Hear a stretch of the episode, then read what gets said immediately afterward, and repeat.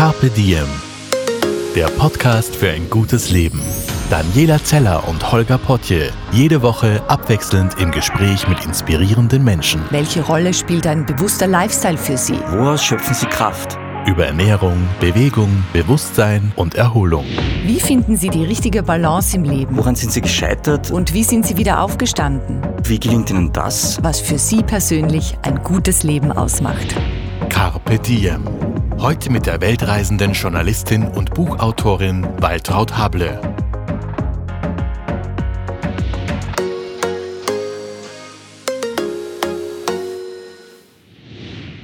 Hallo und herzlich willkommen, Waltraud, im Kapitieren Podcast. Ich freue mich sehr, dass du heute da bist. Vielen Dank für die Einladung. Ich freue mich auch sehr. Ich kenne die Waltraud schon sehr, sehr lange, auch von beruflicher Seite. Und die Waltraud, und das ist echt nett, war der allererste, aller, aller, allererste Gast im Kapitieren Podcast in Wahrheit, weil wir haben Wirklich? den Piloten damals aufgenommen. Ich hoffe, du kannst dich noch erinnern. Ich kann mich erinnern, aber ich wusste nicht, dass ich der allererste Gast war. Genau, also das war der Pilot und aufgrund von dem ist dann der Kapitier Podcast entstanden und wir haben da entspannt damals über das Reisen geplaudert. Und wir sitzen heute hier, weil wir zwei Themen haben. Das erste Thema ist, äh, wir nennen es einmal Gap Year als Lebensform. Die Waltraud erklärt gleich, was das genau ist, weil sie hat das gemacht. Das zweite Thema ist, die Waltraud hat schon wieder ein Buch geschrieben und wieder ein Travel-Buch. Und es kommt jetzt bald auf den Markt und heißt Für alles um die Welt. Dafür machen wir natürlich keine Werbung, aber wir finden es super gut. Danke für keine Werbung machen. Und äh, ja, als, als kleiner Tipp, schaut's mal rein, wenn's Lust habt. Aber jetzt kommen wir direkt zum Thema. Waltraud Gap hier als Lebensform. Magst du uns das ein bisschen erklären, das Konzept? Ähm, ein Gap Year ist etwas, was Leute eigentlich machen. Also es kommt aus, in Großbritannien ist es weit verbreitet und ich glaube in Australien auch. Das heißt, ähm, Leute, die gerade die Schule abgeschlossen haben ähm, und oder die das Universitätsstudium abgeschlossen haben, beschließen, sie gehen noch einmal ein Jahr auf Reisen, um irgendwie zu schauen, sich, sich die Welt anzuschauen und Dinge auszuprobieren, sich auszuprobieren. Also die probieren im Zuge dessen viele ähm, Arbeiten aus, die gehen Tomaten pflücken, ähm, Avocados ernten, ähm, arbeiten als Tourguides, also da gibt's verschiedene Jobs, also in dieser Work-and-Travel-Community und ich fand das immer ganz spannend, ähm, weil ich mir gedacht habe, man ist so in diesem Ausbildungsprozess drinnen und in diesem Schulsystem drinnen und dann kriegt man so ein bisschen eine Wildcard und kann sagen, aber wo liegen jetzt wirklich meine Talente und meine Leidenschaften? Ich habe es leider nie gemacht, als ich jung war. Also jung war, ich bin jetzt Anfang 40, aber ich habe es jetzt nie ähm, nach der Matura gemacht oder ähm, nach dem Studium gemacht, weil ich irgendwie das Gefühl hatte, ich war immer vernünftiger, als ich hätte sein sollen. Also ich war dann irgendwie mit äh, 22 mit der Journalistenschule fertig und mein einziges Ziel war, ich muss sofort einen Job finden, weil ansonsten ende ich unter der Brücke. Und das hat sich halt dann so ergeben, dass ich halt äh, erstes Praktikum, erster Job, ähm, dann kann man jetzt auch nicht aufhören, weil es halt irgendwie, sonst wäre die Karriere ja dahin oder das, was man sich schon aufgebaut hat. Aber ich habe damals nicht begriffen, dass mit 22 wartet die Welt nicht auf mich. Ich hätte mir locker dieses Jahr nehmen können und ich hätte einfach losfahren sollen. Habe es aber eben nicht gemacht äh, und ich musste 40 werden, um zu sagen, ich will mich aber noch ausprobieren. Ist der Journalismus, ist die Schreiberei das Richtige für mich? Mag es, aber mag ich es genug, dass ich es bis ans Ende meines Lebens mache? Ähm, und die Antwort war Jein und ein Jein ist immer ein Nein. Also das heißt, man muss sich, äh, man muss sich ausprobieren und dann habe ich geschaut, wie könnte ich denn das angehen? Ähm, wie könnte ich denn so ein Gap Year angehen? Und bin relativ schnell an Grenzen gestoßen rechtlicher Natur, ähm, weil ich dann gemerkt habe, mit Anfang 40 soll man bitte zu Hause sitzen und sich der Seidenmalerei widmen, jetzt auf hart ausgedrückt, aber ähm, es gibt Work and Travel Visa weltweit und die werden in der Regel nur für Leute bis 30 oder bis maximal 35 vergeben. Ich war längst drüber und hatte quasi keine Möglichkeit mehr, dieses Work and Travel zu machen. Zumindest sah es auf den ersten Blick so aus. Und ich habe dann gesagt, ähm, das lasse ich mir nicht gefallen. Kann ich ein ganzes Land verklagen? Kann ich Australien verklagen? Geht nicht, äh, will ich auch nicht. Also ich bin ein sehr friedenliebender Mensch und habe dann aber im Internet nach Möglichkeiten gesucht, wie ich mich trotzdem ausprobieren kann und mir die Welt ansehen kann. Und es gibt durchaus Möglichkeiten für Leute wie mich. Ähm, und im, dann bin ich losgezogen ähm, und habe mich ausprobiert. Das ist die einfache, das ist die Kurzvariante. Über die längere reden wir jetzt. Falls ihr die, äh, das Gefühl habt, dass die Geschwindigkeit des Podcasts zu hoch ist, das liegt nicht am Podcast und der Aufnahme, sondern an der Waldrat, die wahnsinnig viel, wahnsinnig schnell erzählen kann. Aber ich bin mir sicher, im Laufe des Podcasts fahren wir jetzt noch ein bisschen runter. Du hast mir das versprochen vorher. Okay. ja, aber was, was schon mal wahnsinnig spannend ist, es heißt irgendwie so, der Antrieb war zu sagen, okay, ich mache dieses, dieses Work and Travel, dieses Gap hier als, als Lebensform in einer Phase meines Lebens, wo es eigentlich scheinbar vorgesehen ist von den anderen, aber ich erfahre mich selber nochmal. Also ich, ich, ich gehe dem nach, ich probiere mich aus, richtig? Also das Motto ist, wenn ich dich richtig verstanden habe, sich ausprobieren. Sich ausprobieren. Ich wollte halt für mich irgendwie sehen, man idealisiert ja vieles. Also man denkt sich dann irgendwie, wie wäre es eigentlich, wenn ich als Gärtnerin arbeite? Ist das irgendwie cooler als das, was ich jetzt mache? Den ganzen Tag in der frischen Luft sein? Vielleicht wäre ich dann ein besserer, ausgeglichenerer Mensch. Oder wie ist es, wenn ich äh, mit Tieren arbeite? Wie ist es mit der Sozialarbeit? Also ich habe eine sehr empathische Ader und habe mir gedacht, die Sozialarbeit, damit habe ich immer geliebäugelt.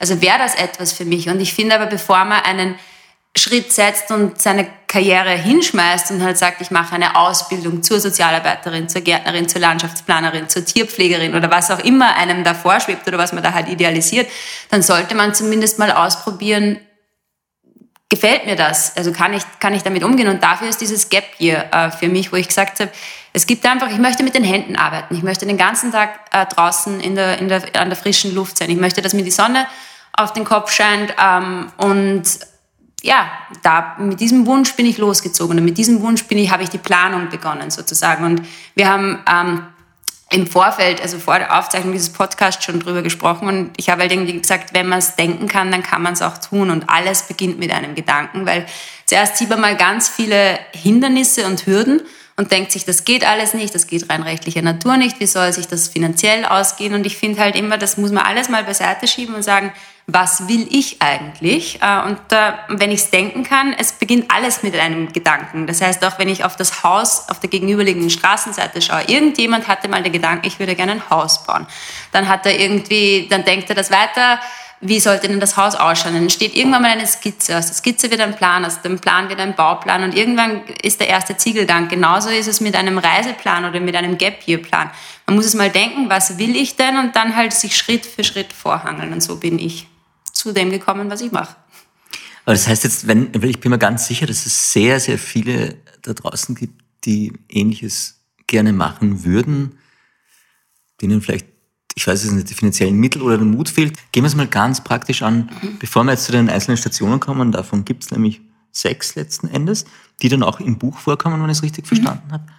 Ähm, was für Grundvoraussetzungen brauche ich, damit ich auf diese, auf diese Abenteuerreise des Work and Travel Gap Years gehen kann? Du sollst zuerst mal wie ein Abenteuerreisender denken. Und, das heißt? Äh, das heißt, wenn ich wie ein Abenteuerreisender oder wie ein Weltreisender denke, ähm, dann kaufe ich mir einfach gewisse Dinge nicht und dann erledigt sich das mit dem Finanziellen relativ schnell selbst. Aber man kann immer etwas sparen. Und ähm, ich sage nicht, es, ich, du hast mich gefragt, ob es eine gewisse Summe gibt, die man braucht, um in die Welt zu reisen. Ich würde dir wahnsinnig gerne eine Zahl nennen. Ähm, es gibt auch eine, die im Internet kursiert, die heißt, wenn du ein Jahr auf Reisen bist und nicht arbeitest, also dir nicht Kost und Logis verdienst, ähm, dann bist du, ist das Minimum so zwischen 20 und 25.000 Euro. Das entspricht, glaube ich, irgendwann hat es mal jemand umgerechnet, so um die 55 Euro am Tag. Aber da muss schon Transport, Versicherungen, alles drinnen sein. Das ist sehr wenig. Ich gebe deswegen keine Zahl, weil ich sage, jeder hat andere Bedürfnisse und es muss auch nicht jeder ein Jahr reisen oder anderthalb Jahre. Manchmal kann man auch drei Monate reisen. Aber wenn ich jetzt anfange, wie ein Weltreisender zu denken, dann gebe ich auch gewisse Dinge nicht mehr aus, weil dann überlege ich im Quantgeschäft, brauche ich jetzt dieses Kleid für 60 Euro oder was würden diese 60 Euro für mich als Weltreisender tun? Das heißt, mit diesen 60 Euro könnte ich mir vielleicht schon zwei Nächte in irgendeiner Unterkunft äh, buchen. Und deswegen habe ich gesagt, man muss immer mit dem Denken anfangen. Das heißt, ich denke zuerst wie ein Weltreisender und das Erste ist, ich brauche Kapital. Ohne Kapital geht's nicht. Ähm, das heißt, vielleicht kann ich jetzt nicht gleich losziehen, ähm, aber ich habe zumindest einmal, ich weiß ungefähr, wie viel Geld ich brauche oder wie viel ich haben möchte. Wenn ich jetzt nebenbei arbeite, wie im Gap hier, dann brauche ich weniger Kapital, weil ich habe Kost und Logis kann ich mir verdienen. Das heißt, ich brauche, ich, ich muss nicht alles finanzieren, aber ich weiß, manche Monate werden billiger, äh, andere will ich, wenn ich was sehen will, brauche ich einfach mehr Kohle. So entsteht der, der, der Budgetplan. Ähm, und dann muss man sich halt auch fragen, wo will ich denn hin? Will ich in warme Gefilde? Will ich in kalte Gefilde? Mich zieht's halt nur in warme Gefilde. Das ist auch vom Packen äh, leichter. Man muss sich fragen, wo ist meine, wofür ist meine Leidenschaft da? Also will ich mehr ans Meer, will ich in den Dschungel? Ähm, was will ich, will ich noch Sprachen lernen? Kann ich Sprachen? Tue ich mir leichter, wenn ich quasi mit Wissen schon hingehe oder will ich mir Wissen aneignen? Und das sind so Faktoren und dann wird der Plan sehr viel konkreter und man kann auch sehr viel konkreter damit arbeiten, wenn man einfach auf sein Herz oder sein Bauchgefühl ein bisschen hört. Ähm, was will ich? Wohin will ich? Wie will ich's? Und ähm, dieses Wie will ich's ist für mich ganz wichtig, weil ähm, man muss nicht sagen, wie kann ich's machen, sondern wie will ich's und sich so gestalten, wie man es haben möchte. Und das geht. Ähm, man muss nicht etwas machen, so wie es andere wollen, sondern wie ich's will. Wenn man sich schon ein Jahr Zeit nimmt oder kürzer Zeit nimmt oder halt einfach nur eine Auszeit nimmt, dann sollte sie auch so sein, wie man sie haben will. Und äh, deswegen, es fängt alles mit dem Denken an. Es hilft nichts. Stimmt. Ähm, von den Auszeiten her, da hast du ja mittlerweile Erfahrung. Also wir haben lange gemeinsam gearbeitet und immer wieder mal, wenn du auch wieder da bist in Wien. Ähm, du warst wahnsinnig lang bei uns im Job und dann hast du irgendwann mal gesagt, und das ist jetzt schon wieder eine Zeit lang her, du machst mal ein Jahr Auszeit und gehst auf Weltreise. Da hast du dann auch ein Buch geschrieben. Mein Date mit der Welt. Genau. Und dann bist zurückkommen, wieder ins System kommen. Und, und das ist da der Punkt, wo sich sehr viele Leute, die so ein bisschen den Travel-Virus sich eingefangen haben, wahnsinnig schwer tun, wieder im Büro zu sitzen, im Alltag, in der wahrscheinlich Konsumgesellschaft, die einem dann auch ein bisschen schwieriger fällt als anderen. Und du hast gesagt, okay, ich muss wieder auf Reisen gehen. Und diesmal waren es eben die eineinhalb Jahre, unter Anführungszeichen, Gap Year als, als Lebensform. Und du die gehst hoffentlich jetzt, weitergehen, ja. Naja, die gehen definitiv weiter, weil ich weiß, du reist ja dann auch wieder. Also, wenn der Podcast erscheint, bist du dort schon gewesen. Aber das nächste Ziel ist Griechenland. Mhm. Kann man auch sagen, genau. Jetzt ist es für mich so, dass ich mir gedacht habe, also übrigens, wir sind langsamer in der Geschwindigkeit des Podcasts mittlerweile. Danke. Ja, sehr schön. Also wir würden jetzt in dem Podcast, weil wir uns auch irgendwie vorgenommen haben, ähm, ich habe es jetzt ungeschickt äh, Lektionen des Lebens genannt, aber es ist ein bisschen mehr, was man lernen kann auf Reisen oder Learnings. Und wir haben jetzt sechs Stationen, weil die Waltraud in den eineinhalb Jahren Work and Travel an sechs verschiedenen Orten war, beziehungsweise fünf verschiedene Orte, einer zweimal dann, aber unabsichtlich. Wir würden dann zu jedem Ort praktisch die Learnings auch dazu sagen. Die erste Station Vietnam. Klingt ja schon mal echt gut. Ja, ähm, ich war nie in Vietnam. Es hat mich irgendwie jeder vor Vietnam gewarnt. Hat irgendwie gesagt, du musst auf dein Handy aufpassen, das äh, wird dir gestohlen. Die Leute sind teilweise mühsam. Die vietnamesischen Dongs haben sehr viele Nullen. Das kann sehr verwirrend sein. Ähm, Vietnam hat aber auch wahnsinnig landschaftliche Schönheit und ähm, das wollte ich sehen. Und ich habe dann, ich habe bei der Plattform ähm, Workaway, das ist eine Plattform, wo sich ähm, interessierte Freiwillige mit Leuten verbinden können, die freiwilligen Jobs anzubieten haben. Also das geht vom Babysitten über Farmarbeit, über Altenpflege, über ähm, was hat man noch in einer Bäckerei aushelfen, also verschiedenste Heben, das gibt's auf der ganzen Welt. Ähm, und da habe ich dann geschaut, was es denn in Vietnam gäbe. Und ähm, habe zwei Jobs gefunden, die mir zugesagt haben. Und für mich ist halt dieses Gap hier mit Erwachsenen, ich bin halt erwachsen. Also man ist auch mit 20 erwachsen, aber ich sage, mit 40 ist man noch ein bisschen erwachsener oder vielleicht auch ein bisschen verschrobener, nennen wir es so. Und ich wollte halt, ähm, für mich waren die Voraussetzungen für eine Freiwilligenstelle äh, oder ein sich ausprobieren Stelle war, dass äh, es nicht so viele andere Menschen gibt, also dass man nicht in einem Schlafsaal wohnt, sondern eine gewisse Art der Privatsphäre hat. Ähm, und dass der Job etwas ist, etwa, entweder wo ich was Bestehendes, was ich kann, verbinden kann mit, also mit, mit der neuen Aufgabe oder dass ich etwas komplett Neues lerne oder wo ich zum Beispiel, ich mag den Tourismus sehr gerne, aber ich habe keine, also ich reise ja sehr gerne, aber ich habe keine Ausbildung im Tourismus und deswegen habe ich halt geschaut, wie kann ich das verbinden. Und im Endeffekt hätten sich zwei Stellen angeboten. Eine war in einem Hotel ähm, da hätte ich den äh, Leuten an der Rezeption, den vietnamesischen Rezeptionisten, ein bisschen beim Englisch helfen ähm, sollen. Und die andere Stelle war bei einer Website, die auf Englisch war, in Zentralvietnam, wo man Stadtgeschichten erzählt. Also wo man erzählt, dieses tolle Restaurant, da gibt's den, den Chefkoch oder eine Bar oder eine, ein Ausflugstipp. Und das Hotel habe ich im Endeffekt nicht gemacht, weil es nicht richtig angefühlt hat. Also da war die Kommunikation mit dem Chef äh, komisch und dann habe ich beschlossen, man muss nicht alles machen. Wo man ein ungutes Gefühl hat, sollte man nicht machen, vor allem nicht, wenn man gratis arbeitet. Und bin dann zu dieser äh, Website, das war in Hoi An in Zentralvietnam, das wird das Venedig Indochinas genannt und das zu Recht. Da zieht sich ein malerischer Kanal durch die Altstadt und Es sind hunderte Lampions, bunte Lampions erleuchten nachts die Stadt. Also es ist sehr malerisch und zum Strand fährt man durch Reisfelder und an Büffeln vorbei. Also ich mochte die Stadt auf Anhieb, ich war schockverliebt in die Stadt. Ähm, und mein Job da bestand, für eine Website Artikel zu schreiben. Das heißt, ich habe das, was ich gelernt habe, verbunden äh, und etwas Neues dabei gelernt, weil ich musste auf Englisch schreiben. Ähm, und ich kannte die Stadt halt nicht. Also normalerweise, wenn man über etwas schreibt, sollte man eine Ahnung davon haben, aber ich musste da quasi relativ schnell lernen, ähm, wie das geht. Und das war spannend, weil ich durch diesen Job und durch dieses Englisch schreiben und diese Stadtartikel schreiben die Stadt wahnsinnig gut kennengelernt habe und gleichzeitig gemerkt habe, ich habe mich vor dem Englischschreiben ein bisschen gefürchtet. Das hat aber jemanden gegeben, der das Korrektur gelesen hat und der mir da halt Tipps gegeben hat, wie ich das mache. Natürlich habe ich länger gebraucht, ähm, als wenn ich einen deutschen Artikel schreibe. Aber ich habe einfach gedacht, manche Dinge muss man einfach tun, Augen zu und durch. Und es könnte ja gut werden. Und es war sehr gut. Also das war eine meiner Lieblingsstellen, weil ich dort eine Work-Life-Balance erfahren habe. Also es war der beste Einstieg, den ich mir vorstellen hätte können. Ähm, ich habe zwei, drei Stunden am Tag gearbeitet und ähm, habe halt recherchiert und ähm, angefangen zu schreiben und Interviews mit Leuten gemacht. Und den Rest der Zeit konnte ich mir die Stadt anschauen. Ich bin mit dem Rad zum Strand gefahren. Ähm, ich habe mich durch die Stadt gefressen, sprichwörtlich. Also Vietnam hat großartiges Essen. Ähm, und bin dann immer ganz zufrieden am Abend in meinem Bett gesunken und konnte vom Balkon auch den, den Sonnenuntergang sehen und habe mir jedes Mal wieder gedacht, wieder ein Tag im Paradies vorbei. Ich bin, bin sehr zufrieden mit mir ähm, und habe da gemerkt, ich kann auch das, was ich gelernt habe, mit angenehmen Dingen verbinden. Also es lässt sich verbinden. Ich bin jetzt vielleicht wirtschaftlich nicht so erfolgreich, aber ich, mein Herz ist halt bis zum Anschlag äh, voll und happy. Und das hat mir auch die Freude am Journalismus zu einem gewissen Grad wieder zurückgegeben oder mir gezeigt, es gibt eine andere Form, wie ich diesen Job ausüben kann. Und deswegen war Vietnam der denkbar beste Einstieg, den ich mir, mir vorstellen konnte. Aber natürlich, jetzt kann, könnten andere sagen, es war zu leicht, weil das war ja schon der Job, in dem du gearbeitet hast und du machst es dir zu leicht. Aber ich habe ja auch noch andere Sachen ausprobiert. Die, die erste Phase Vietnam, das waren drei Wochen, hast du mal verraten im, mhm. im Vorgespräch. Äh, und als Learning hätte ich jetzt festgehalten, einfach tun. Stimmt das? Kann man das so sagen? Dinge abhaken? ich glaube, das geht für ganz, also ja, und das ist deswegen auch ganz gut, dass wir es gleich am Anfang erwähnen, weil das gilt mhm. halt einfach, wenn ich die Idee habe, mach mal es mal halt einfach. Einfach mal nach vorpreschen.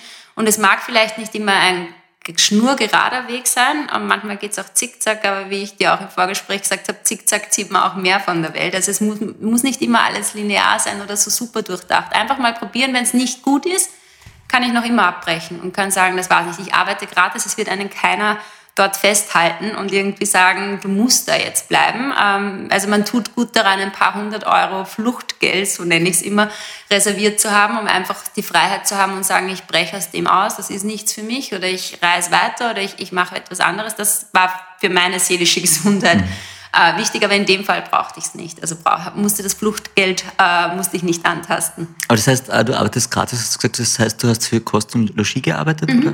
Genau, also ich habe quasi ein wunderschönes Zimmer und das war auch eine sehr positive Erfahrung, weil oft ist es bei Work and Travel und bei Gap Year Erfahrungen, sind die Unterkünfte, sagen wir mal, diskussionswürdig. Äh, das ist äh, mein, mein, meine schönste Erfahrung, unter Anführungszeichen, war, als mir jemand mal einen Schlafplatz auf einer Veranda angeboten hat, gleich neben dem Hundekorb. Ähm, das wurde mir als adäquater Schlafplatz verkauft, weil es wäre ja eher Moskitonetz. Und dann habe ich mir gedacht, also die Familie darf dann schön drinnen schlafen und ich draußen. Also das war so das Worst-Case-Szenario. Und in Vietnam war es ein aufgelassenes Hotel, das ein äh, Unterstützer des Websites-Projekts zur Verfügung gestellt hat. Und ich hatte ein Einzelzimmer, ich hatte ein großes Bad mit Glasdusche, ich hatte einen Balkon, es gab einen ähm, es gab einen Pool im Haus, es war so ein, äh, es waren noch vier andere, vier, fünf andere Freiwillige da, weil die hat man man, man konnte auf Abstand gehen, weil eben jeder ein Einzelzimmer hatte und das ist mir sehr entgegengekommen. Aber ich habe konkret eben auch nach sowas gesucht. Viele der freiwilligen Stellen sind eben mehr auf Gruppenerlebnis und auch mehr auf Gruppenschlafsäle und so und das war einfach in meiner Lebenssituation oder mit meiner mit meinen Wünschen nicht vereinbar und war dann sehr happy, als ich dort angekommen bin, weil ich habe es mir schlechter vorgestellt und es war eigentlich nur positiv. Also die dachte mir, die Unterkunft, das wird irgendeinen Haken wird sie haben. Ich habe ihn nicht gefunden. Mhm. Was jetzt noch dazu kommt, ich glaube, du warst eigentlich in der Hauptstadt der Stoffe, oder? Ja. ich habe da meine, ich wollte insgeheim, wollte ich ähm, als Teenager, habe ich mir mal gedacht, ich wäre gerne Modedesignerin. Ähm, und ich bin so weit gegangen, ich habe Skizzen gezeichnet, ich wollte auch auf die Modeschule gehen, es ist aber aus verschiedensten Gründen nichts geworden. Und als ich dann durch Hoi gewandert bin und ähm, gemerkt habe, da ist eine Schneiderei nach der anderen, also da fahren viele Leute auch hin, um sich Hochzeitsanzüge zu schneidern zu lassen oder schöne Kleider. Also da, da ist wirklich eine Fachkraft nach der anderen und es gibt eben auch Stoffmärkte. Und ich habe Stunden damit zugebracht, durch diese Stoffmärkte zu gehen und äh, Baumwolle, Chiffonseide und alles zu streicheln und dann die wildesten Muster zu kaufen und in ähm, endlos viele Maxi-Kleider zu verwandeln. Und ich glaube, das hat auch zur Work-Life-Balance beigetragen, weil ich habe quasi, ich habe war nicht der Tourist, ich war gut ausgelastet durch die Schreiberei. Ich habe in meiner Freizeit ähm, musste ich nicht nur an den Strand, also konnte ich nicht nur an den Strand fahren, sondern ich hab, bin halt, habe die Schneiderinnen in den Wahnsinn getrieben, indem ich meine Entwürfe diskutiert habe, aber in den Wahnsinn getrieben jetzt liebevoll gemeint. Also wir haben uns alle sehr gut verstanden und ähm, habe die schönsten Sonnenuntergänge sehen dürfen, tollestes Essen probieren können und einfach die Leute, die anderen Freiwilligen waren, auch wahnsinnig nett und kompatibel. Also eine Hoi-An war, war, war, war schon sehr, sehr gut. Hätte ich mir nicht besser träumen können. Das war also schon mal ein echt, echt guter Start in das Abenteuer. Ja. Das ist ja immer Vielleicht wieder noch Modedesignerin aus mir. Also ich, ich muss sagen, hat mir gefallen. ich glaube, ich habe einen englischen Tweet dazu aus Hoi-An geschenkt ja? bekommen. Ja, ja. Also, ja. Kann man wirklich empfehlen, ist wirklich toll. Qualität passt. Das heißt, da würdest du es aber auch länger aushalten, wenn du mal wieder zurückkehren. Ja, das, das war auch etwas, ich habe dann auch überlegt, soll ich dort bleiben, wenn schon das erste so toll ist und mhm. es hat irgendwie alles gepasst und ich hätte auch die Freiwilligenstelle verlängern können und wie gesagt, Maxi-Kleider kann man auch ewig, äh, ewig schneiden und habe mir dann aber gedacht, das, was mich in die Welt hinausgezogen hat, war ja dass ich mehr Erfahrungen machen will, dass ich eben mit den Händen arbeiten möchte, dass ich nicht nur im Journalismus arbeiten möchte, sondern mehr ausprobieren. Zurückkommen kann man immer. Und deswegen habe ich dann nach, ich glaube, drei, dreieinhalb Wochen äh, mich schweren Herzens verabschiedet, weil ich halt schon das nächste ausgemacht habe. Schweren Herzens, muss man dazu sagen, war Richtung Hawaii. Also es geht auch da schlimmer. Und zwar zu den Hippies auf Hawaii. Das mhm. ist die zweite Station deiner Reise. Die zweite Station der Reise war Maui ähm, auf Hawaii. Und das war ähm, bei es wurde verkauft als Sustainable Farming, was wir ins Deutsche übersetzen könnten mit biologische Landwirtschaft oder biologische Lebensweise, dass wir da oder nachhaltiger mhm. Lebensweise, dass wir, dass wir da, dass ich dazu mehr lernen kann. Und ähm, ich fand das ganz spannend, weil es hat ähm, das Inserat, das ich gesehen habe, ähm, war eben, wir suchen Freiwillige, die uns helfen, unser Anwesen in Schuss zu halten. Das heißt, den Garten in Schuss, es gab einen Gemüsegarten, den Gemüsegarten in Schuss zu halten, die ähm, Gartenanlage quasi zu jäten, Hecken zu schneiden und so weiter. Es gibt Hühner, ähm, die äh, dort versorgt werden müssen. Man macht Kokoskäfir und nebenbei äh, verbindet es sich auch mit dem Tourismus, weil ähm, auf dem Anwesen eben Unterkünfte für Touristen ähm, ver vermietet werden. Und für mich war das so Jackpot, also es klang wie ein Jackpot und ich habe mich dann dort beworben und das war ein längerer Bewerbungsprozess. Und ähm, als ich dann, weil die haben halt immer geschaut, wie sind die Leute, ob die zusammenpassen und mit An- und Abreisedaten.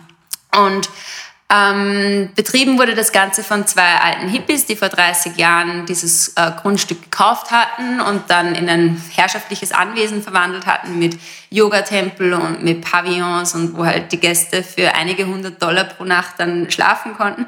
Und es hat sich dann relativ schnell herausgestellt, ähm, dafür muss man tolerant sein, also für die, für die ganze Geschichte. Meine Unterkunft war nicht so grandios, das hat mich in der ersten Nacht gleich einmal in den Schlaf äh, heulen lassen, weil es war mehr oder weniger ein Container, ähm, wie ein Baucontainer, ein sehr, sehr spartanisch und was mich am meisten gestört hat, es gab halt keine Möglichkeit, äh, also sich zu waschen. Es war kein Waschbecken oder keine Toilette in der Nähe, das war zwei Hügel hinauf und ich habe dann halt gesagt, wo geht man denn hier auf die Toilette, wenn, wenn man nachts muss? Ja, dann musste eben über den unbeleuchteten Garten diese zwei Hügel hinauf und dann irgendwie links. Und einer hat dann einfach gesagt, mach einfach neben den Container. Also wenn es irgendwie ist, habe ich mich so ein bisschen wie ein ungeliebter Hund gefühlt. Und da habe ich mir gedacht, das ist jetzt, so habe ich mir das alles nicht vorgestellt. Aber wenn man es dann realistisch betrachtet, ist, ähm, äh, ich sage jetzt mal, der Toilettengang macht wahrscheinlich zehn Minuten deines Lebens, also am Tag aus. Das ist zu verschmerzen. Ähm, aber es war gewöhnungsbedürftig auch, weil die Aufgaben dann nicht ganz so auf nachhaltige Lebensweise gingen, sondern wir waren sehr viel mit Zimmerputzen, Kloputzen, Fensterputzen beschäftigt. Ähm, und ähm, die Hühner musste ich auch versorgen, aber das ging, das ging nur nebenbei. Und ich habe schon den ganzen Tag draußen verbracht und ähm, Hecken geschnitten. Ich hatte Blasen an den, an den Händen vom Heckenschneiden, habe gemerkt, körperliche Arbeit, also der Wunsch war ja nach, der Wunsch nach körperlicher Arbeit war ja da. Das geht echt rein. Also wenn man quasi nur Schreibtischtäter ist, und ich war ja jahrelang nur Schreibtischtäter, dann ist man danach erschlagen, weil mein Plan war, ich schaue mir nach der Arbeit Maui an und der ging in der Form nicht auf, weil ich nach der Arbeit oft wirklich fertig war. Also wenn man den ganzen Tag in der Sonne steht und die Hecke schneidet, dann steht einem nicht mehr der Sinn nach Sightseeing auf Maui. Und ähm, irgendwie habe ich auch gemerkt, dieser Traum, den ich mal hatte, vielleicht wäre ja eine Pension am Meer was und ich werde Herbergs, Herbergsmutti und betreibe das mit wunderschönen Kaftanen, die ich mir dann in Vietnam nähen lasse. Ähm, der hat sich dann auch relativ schnell zerschlagen, weil ich für mich das Konzept oder in meiner aktuellen Lebensphase, ich möchte keine Herberge, kein Bed and Breakfast und keine Pension betreiben, weil das heißt, ich sitze an einem Platz fest und die Leute kommen und bringen zwar die Welt rein, aber ich sehe dann nichts mehr von der Welt.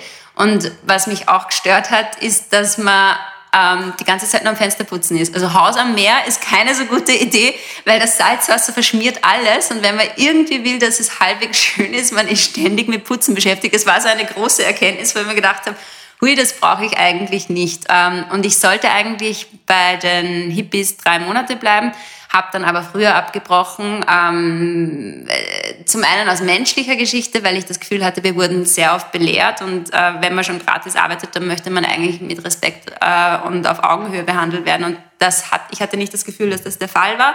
Also es wurde uns sehr oft, uns Freiwilligen sehr oft vorgeworfen, was wir nicht alles falsch gemacht hätten und ähm, ich fand das Arbeitspensum für das, was wir im Gegenzug gestellt bekommen haben, nämlich ähm, die Unterkunft hatten wir besprochen und äh, die Kost war, ähm, was von, von, von, von den Hippies gestellt wurde, war Reis, Bohnen und ein bisschen Gemüse aus dem Garten und alles, was wir halt extra wollten, mussten wir es selber kaufen.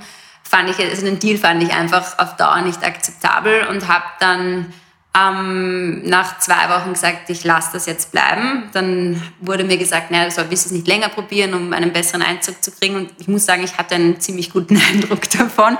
Und ähm, vielleicht stand mir auch mein Ego im Weg. Ich glaube, wenn man ähm, in einer Führungsrolle war und schon viele Jahre gearbeitet hat und dann plötzlich wieder auf auf ein Niveau runtergeht, wo man ständig belehrt wird, so ein bisschen wie im Kindergarten und dann auch nicht die Wertschätzung erfährt, die man sich vielleicht erwartet, dann klappt das halt nicht. Andere haben da mehr reingebissen, die waren halt auch jünger und haben sich gedacht, äh, ich will auf Hawaii bleiben, ich will mir das hier irgendwie anschauen, das ist einer der ersten Jobs, ich brauche das für den Lebenslauf. Das brauchte ich dann halt nicht. Ich habe es für mich benutzt, um einen Vorgeschmack zu bekommen, wie es wäre, ein Haus am Meer zu besitzen, wie es ist, am Garten zu arbeiten. Gartenarbeit ist toll, also finde ich beruhigend und finde ich meditativ und, und gefällt mir. Aber ich glaube, zum Beruf oder für einen Berufswechsel wäre ich jetzt nicht bereit wegen dieser Erfahrung. Also das Learning von, von der Station 2 war eigentlich für dich letzten Endes dann... Kein Haus am Meer. Wobei ich sagen muss, da sind wir nicht der gleichen Meinung. Ich habe da ja noch immer irgendwie Hoffnung. Aber wir akzeptieren jetzt mal der Waltraud ihr Learning. Ich glaube, das ist das Richtige. Also Leute, kein Haus am Meer. Viel wichtiger. Aber was vielleicht auch eine Erkenntnis ist, wenn man mit den Händen arbeitet, dann hat man keine, ähm, dann schafft man etwas und man hat keine äh, Möglichkeit, zu viel nachzudenken, weil oft kreisen die Gedanken um eine gewisse Sache. Man kann also man, man macht sich mehr Probleme in Gedanken, als man eigentlich hat. Also man, äh, und wenn man, wenn man mit den Händen arbeitet, hat man einfach keine Zeit, darüber nachzudenken, weil einfach die Sinne mit etwas anderem beschäftigt sind. Das fand ich sehr positiv, weil ich halt Gedanken, die, denen ich sonst nachgehangen bin, ich hätte gern, ich brauche mehr, ich würde gern, das fehlt mir in meinem Leben, die hatte ich viel weniger, weil ich einfach etwas geschaffen habe. Also wenn man am Ende des Tages sieht, wie die Hecke einfach super gerade geschnitten ist, mag zwar mühsam sein, aber ähm, es ist auch ein erhebendes Gefühl. Und ähm, ich glaube, dass mit den Händen arbeiten, das hat mir mal jemand gesagt, eine Bauersfrau in Sardinien, die hat gemeint, wenn du mit den Händen arbeitest, dann kannst du nicht depressiv oder traurig sein. Ähm, oder deprimiert, also depressiv ist eine Krankheit, aber du kannst nicht quasi ähm, verstimmt sein oder melancholisch sein und traurig sein, weil ähm, du bist einfach zu abgelenkt. Und ich glaube, da stimmt, das, das, trägt sehr viel Wahrheit in sich und mhm. ähm, das konnte ich dort ausprobieren. Die nächste Station ist jetzt perfekte Überleitung, ziemlich easy vom Haus am Meer ins Sterbehaus. Und zwar warst du dort insgesamt eine Woche und die Reise, die ging nach Indien. Mhm. Ähm, nach Kalkutta, um genau zu sein, Westbengalen. Ähm, und ich bin ins Sterbehaus von Mutter Teresa gegangen. Das kannte ich. Also das war für alle, die in meinem Alter sind, das war in den 80er Jahren, hatte, war Mutter Teresa sehr groß und man hat oft von diesem Calcutta ähm, gehört. Im Englischen heißt es The House of the Dying and Destitutes. Das ist das äh, Haus der Sterbenden und Mittellosen.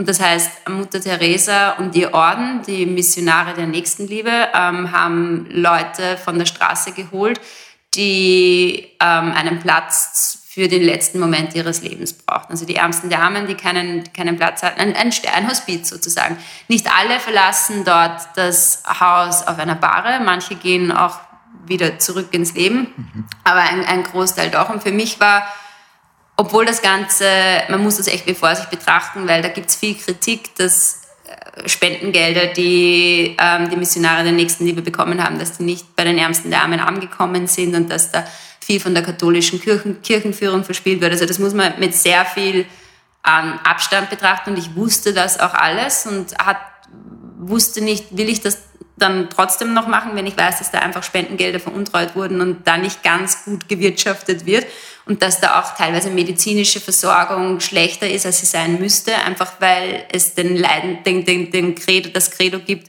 das Leiden der Armen bringt sie näher zu Gott. Das ist eigentlich menschenverachtend, dieser Satz, wenn man sagt, je mehr man leidet, desto näher ist man bei Gott. Also da bin ich nicht ganz d'accord. Ich habe mich dann aber entschieden, ähm, trotzdem hinzugehen, weil ich dachte, das, was mir niemand nehmen kann, ist meine Zeit und meine Nächstenliebe, ähm, die ich verteilen, also die, die ich zu geben habe, weil ich einfach das Gefühl habe, ich bin in meinem Leben sehr privilegiert. Und warum ich das nur eine Woche gemacht habe, die Frage kommt oft, ist, weil ich nicht wusste, ob ich es emotional pack. Also ich habe zuerst mich nur für eine Woche eingeschrieben und habe mir gedacht, verlängern kann ich immer. Ähm, und zurückkommen kann ich auch immer, aber einfach mal um den kleinen C reinzuhalten. Und die, ähm, das Sterbehaus in Kalkutta war für mich ein Herzenswunsch, weil ich so das Gefühl hatte, nach Vietnam und nach Hawaii, nach dem süßen Leben, das ich dort genossen habe, brauchte ich irgendwas Echtes. Und gleichzeitig ist für mich die größte Angst, ähm, also alt werden, niemand mag gerne alt werden. Man mag gerne alt werden, wenn man gesund ist, aber wenn man nicht gesund ist und mittellos ist und keine Familie mehr hat und äh, obdachlos lebt, dann ist das Altwerden, also es ist so die schlimmste Version vom Altwerden, die ich hatte.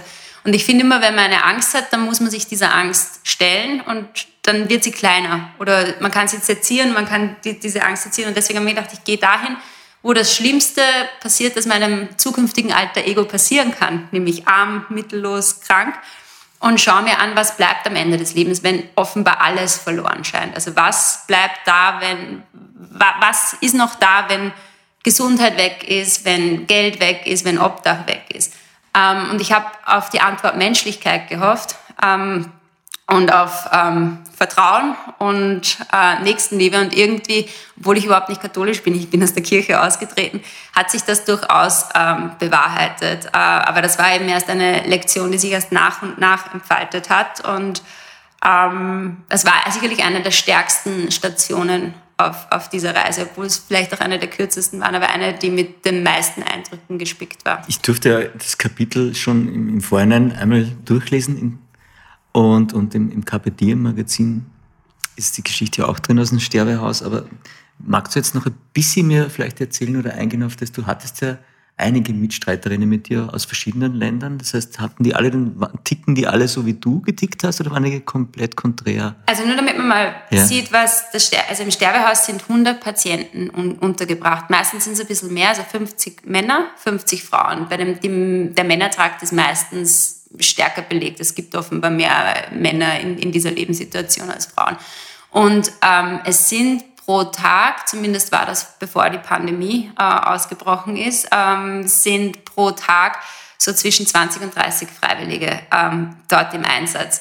Äh, das sind Leute aus aller Welt oder ähm, es war eine, mir in Erinnerung ist eine äh, junge Französin, die irgendwie ausgeschaut hat wie eine französische Aristokratin und BWL studiert hat und die aber gesagt hat, sie könnte jetzt zwei Wochen Strandurlaub verbringen in Südindien, in Kerala, da ist auch sehr schön, aber das, daran wird sie sich in den nächsten Monaten schon nicht mehr erinnern können. Und deswegen hat sie sich entschieden, mit ihrem Verlobten quasi zwei Wochen im Sterbehaus zu arbeiten und äh, zu sagen, sie hat etwas zu geben oder sie hat ihre Zeit zu geben und, und, und, und ihre Mitarbeit zu geben und das möchte sie geben. Äh, ein paar waren so katholische Studentengruppen, also die waren mehr der katholischen Kirche verbunden als ich. Ich habe mich immer ein bisschen scheinheilig gefühlt bei der Geschichte. Ähm, es waren aber auch ähm, Menschen, die nach dem Studium gesagt haben, ich habe jetzt Zeit, ähm, ich, ich kann, kann mithelfen. Ich habe einen älteren Herrn aus Spanien getroffen, der war ich, Mitte 70, Anfang 80, der fährt seit Jahren nach Kalkutta und äh, immer gleich für ein paar Monate. Und alles, was er tut, ist, er rasiert die Männer dort, also im Herrentrakt. Und äh, er selber sagt, er tut nicht sehr viel für die, für die Männer, aber wenn man dann die Männer sieht, die sich über die frisch rasierte Haut streichen und einen Teil ihrer Würde zurückbekommen haben, weil sie halt einfach gepflegt aussehen, obwohl sie an der letzten Station ihres Lebens stehen und eigentlich niemand mehr auf sie wartet und auch keine Verwandten da sind, die sie besuchen könnten, dann weiß man, dass die Arbeit, die dieser ältere Herr Spanien macht, sehr, sehr wichtig ist äh, und dass er jeden Tag aufs Neue ähm, ein Puzzlestein dazu beiträgt, ähm, dieses, dieses, dieses, dieses Sterbehaus zu einem, zu einem Platz zu machen, wo nicht nur gestorben wird, sondern auch gelebt wird. Und das fand ich eigentlich ähm, sehr schön, weil wir reden immer von Sterbehaus, aber für mich war diese, diese Station auch vom Leben im Sterben. Also es steckt viel Leben im Sterben und äh, nur weil jemand am Ende seines Lebens steht, heißt das nicht, dass ich von diesen Menschen nichts lernen kann. Also ich bin nicht die Gebende, sondern ich bin auch die Empfangende. Also ich lerne auch Lektionen über Dankbarkeit, ähm, über Geduld, ähm, über Demut. Ähm, und das ähm, fand ich sehr berührend. Also ich war oft zu Tränen gerührt. Ähm, und es gibt so in Indien, man macht so, als, als Freiwilliger macht man ganz leichte Tätigkeiten. Also man wäscht Wäsche oder man hilft beim Abspülen oder man füttert. Und ähm, indische Frauen sind seit jeher gewohnt, dass sie sich schmücken. Also indische Frauen sind ja immer, haben, tragen wunderschöne bunte Kleider und sind geschmückt und äh, Armschmuck und so weiter und haben halt auch Nagellack. Und eine Aufgabe war, man lackiert die Nägel der alten Damen. Und das sind drillige, ungepflegte Fingernägel, aber wenn man halt irgendwie sieht, wie stolz sie dann schauen und manche Frauen haben einen Tremor, also ein Zittern oder ähm, können sich nicht mehr gerade aufrecht halten. Und dann verschmiert auch der Nagellack mal, weil sie sich halt nicht ruhig halten können. Aber einfach zu sehen, dass sie, wenn sie auf ihre Nägel schauen, dann auf gleichzeitig auch vielleicht erinnert werden an eine Zeit, wo sie ihre Körper jung waren und gesund waren und wo sie eine bessere Zeit hatten das fand ich sehr, sehr berührend und da hatte ich oft einen Kloß im Hals und man hat mich dann oft in einer Ecke gefunden, wo ich ein paar Tränchen rausgedrückt habe. Aber das hat dann selten lang gedauert, weil man einfach auch keine Zeit hat ähm, zu weinen im Sterbehaus, sondern man ist ja da, um zu helfen und um das Beste aus dem Moment zu machen und einfach das, all, das zu geben, was man zu geben hat. Das, ich, ich kann mich auch noch erinnern an eine Stelle, wo, also es war, ein Problem war äh, eben auch das der Sprachbarrieren, weil du eben Englisch konntest, aber jetzt es wird dort Bengali und Hindu genau. und so gesprochen. Das heißt, du hast da eigentlich nur über...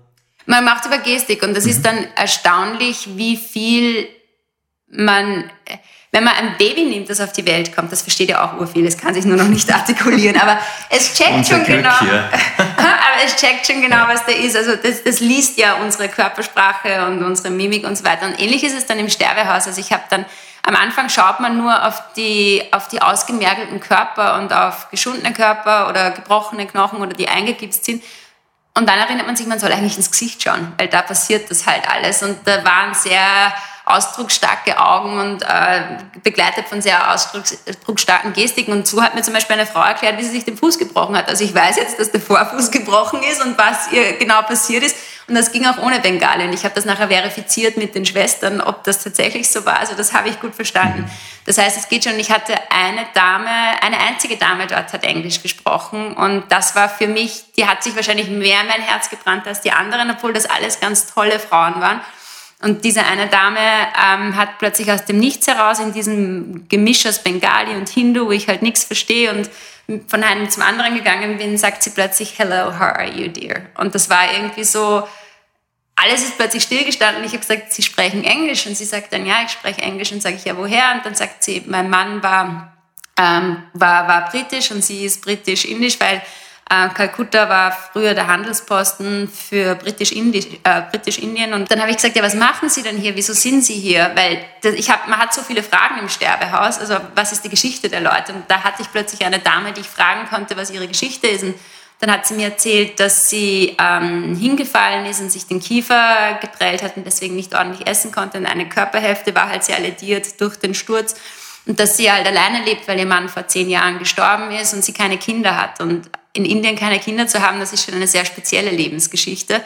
Und sie auch niemanden hat, der sich jetzt um sie kümmern kann. Und deswegen ist sie halt in diesem Sterbehaus gelandet. Das war keine Dame, die obdachlos war, sondern das war halt eine Dame, die niemanden mehr hatte, der sie pflegen konnte. Und deswegen kam sie dann dorthin und sie hat auch anders ausgeschaut, weil sie war neu im Sterbehaus und normalerweise ähm, werden im Sterbehaus den, den Damen also den, oder den Patienten, auch den Männern, die Haare abgeschoren, um quasi Läuse und so weiter äh, zu vermeiden. Und sie hatte noch ihre Haare und sie hatte eine Glasperlenkette.